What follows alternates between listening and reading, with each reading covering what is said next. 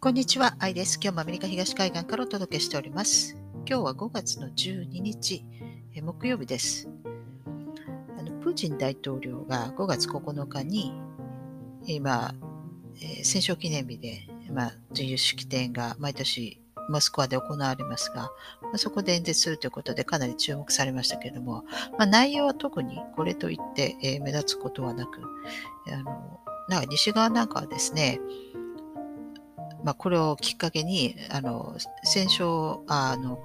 宣戦布告をするんではないかなと言ってましたけども、さすがにそれはないんじゃないかなと、宣戦布告も何も、このロシアが戦っているというわけではないわけですよね。あの、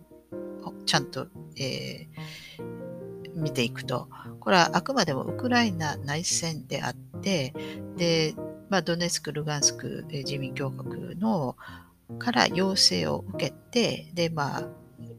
ロシア人の傭兵たちが、えー、まあ、それによって動いていると、そのウクライナ内でね、えー、対ウクライナは、まあ、ウクライナ軍というよりは、えー、もう全部 contract で呼び集めた、まあ、特にアメリカ人の傭兵たちもかなりたくさん入ってきていると思いますけれども、ですから傭兵対傭兵の戦いなので、あの正規の軍ではないわけですね。ですから皆さん国旗を外して傭兵としてその、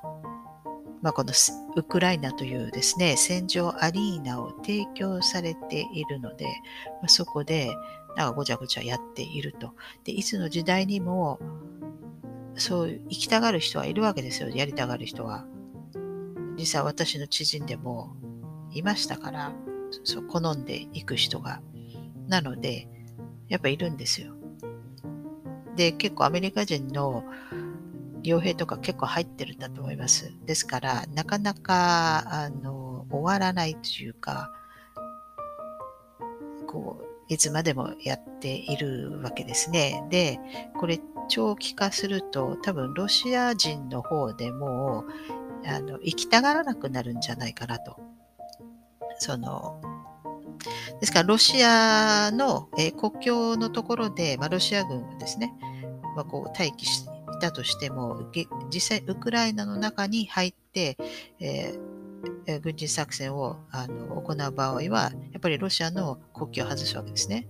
でやってる。だから、なんか Z とか書いてるんでしょうけども。で、まあ、一体どんだけのロシア人が、まあ、これに参加したいのか。多分、えー、相手はですね、まあ、連合軍側であれば、あまあ、人に困らないと思うんですよ。たくさんいると思うんで。だからこれ、例えばこう長引くようだったら、もう、例えばプーチン大統領はですね、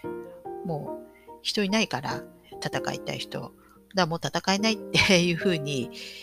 えー、言えばですね、まあ、もしかしたらアメリカの方が、いや、ちょっと待って、もうちょっと、あの、長引かないと、今一生懸命あの、ドルを世界中から多分回収して いるんじゃないかとね。ですから、その時に、やっぱドル高の方が、まあ、価値がいい方がいいじゃないですか、戻ってくるとき。だから多分ドル高多分当分続くんじゃないかなと思いますけど、で、だから、その、もうちょっと待って、だったら、あの、あの、傭兵が必要だったらこっちから送るからみたいなね、いうことだって十分可能性があると思うんですよ。あの、結局傭兵だから別にあの、お国のために戦ってるわけじゃなくて、まあお金もらって契約結んで、で、ターゲットを決まってるから、別にどっちが、誰が、あの、どのように、どっちについて戦うとか、まあ、関係ないわけですね。もしかしたらそういうふうに、長引かせようとしているかもしれないんですけれども、でもいきなりまたですね、ここに来てコロッと、あの、また変わったことを言い出したんですよね。あの、バイデン大統領がいきなりまたパンデミックは終わってないって言い始めて、それであの、ドイツの首相もパンデミックはまだ終わってないって今言い出したわけですね。で、欧州の首脳が、今、日本に来日してですね、来ましたけども、それで岸田首相がですね、あのマスカマスク緩和はまだ早いとか言い出したわけですよ。ということは、もしかしたらこれ、えー、まあ、ロシアこの今回のこのウクライナのごたごたは、その連合軍が思ってるようにうまく進まなかったのかな。そのまあ、なかなかロシアが、まあ、もしかしたらロシアの罠にはまったのかなと思わないでもないですけども、で、やっぱりドイツが多分困っちゃったんだと思います。この戦争ごっこによってですね、この制裁ごっこが始まった時に。ですから、あそのドイツが困るのも、まあ、ロシアは分かっていたわけですよね。で、やっぱノードストリームとか天然ガスですか、40%ぐらい占めてるんですよね、ロシアから。で、やっぱりこれ一緒にドイツが NATO に言われるままにやってしまうと、やっぱり EU の中でもやっぱりまあドイツですからね。ですから、その、あユーロのね、その通貨のユーロ、やっぱりドイツマルマルクじゃないですか。元はといえば。で、やっぱりこれドイツが崩壊しちゃう可能性がやっぱり出てきたんじゃないかなと、これに、えー、乗ってしまうと。で、ですからまあ、ドイツが、あの、やっぱりできないと。その、制裁国をね。で、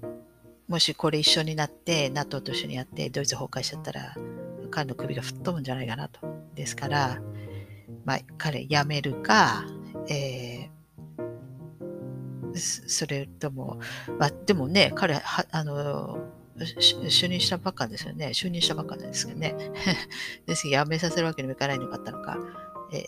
ちょっと方向を変えてきたんじゃないかなと思います。ですから、えー、ここに来てでで、日本にもちょっと確か来日ちょっと前にしたんですよね。こそっと来たんですよね。あのドイツの首相。で、その後に今、欧州の,、えー、あの首脳が来て、えー、ましたから、それでいきなり、えー、マスク緩和あまままだ早いとかね、えー、パンデミックはまだ終わってないとか言い始めたんで、今ここに来て、えですから多分ドイツがあできない、その制裁国庫できないから、多分悲鳴を上げて、え政策変えてくれと、その、ふうになったんではないかなと思います。ですから、まあ、なんだかんだ言って結構、まあ、ロシアが勝ったのかな？勝ったっていうか、まあ、別に勝ち負けないんですけれども、まあ、思ったようには進まなかったのじゃないかなと、というか、まあ、分かって、ロシアも分かっていたから、まあ、まあ、結構覚悟を決めて、まあ、挑んだんじゃないかなと思いますけど。とにかく、えー、そうなると、これをいつまでもやってるわけにもいかないでしょうから、まあ、だんだんこう、収まっていくのかなって書いてほしいですけどもね。で、その代わりに、えー、もしかしたら、今度はまたパンデミック、えー、また新たなものを作り出される可能性もありますしね、ビル・ゲイツだって、なんかまだ終わってない、また今度次に新しいのが来たら、なんか私たちはそれには対応できないかもしれないとか、なんかまた言い出してますよね。なんかもう恐喝としか思えないですけどね、もう恐喝でしょうね。ですから、まあ、そちらにまた切り替えるのかなと思わないでもないですけど、まあ、もうちょっとですね、注意して、えー、今後見ていきたいかなと思います。はい。ということで、えー、まあ、今日はここまでにして、また次回お会いしたいと思います。最後までご視聴いただきありがとうございます。では、さようなら。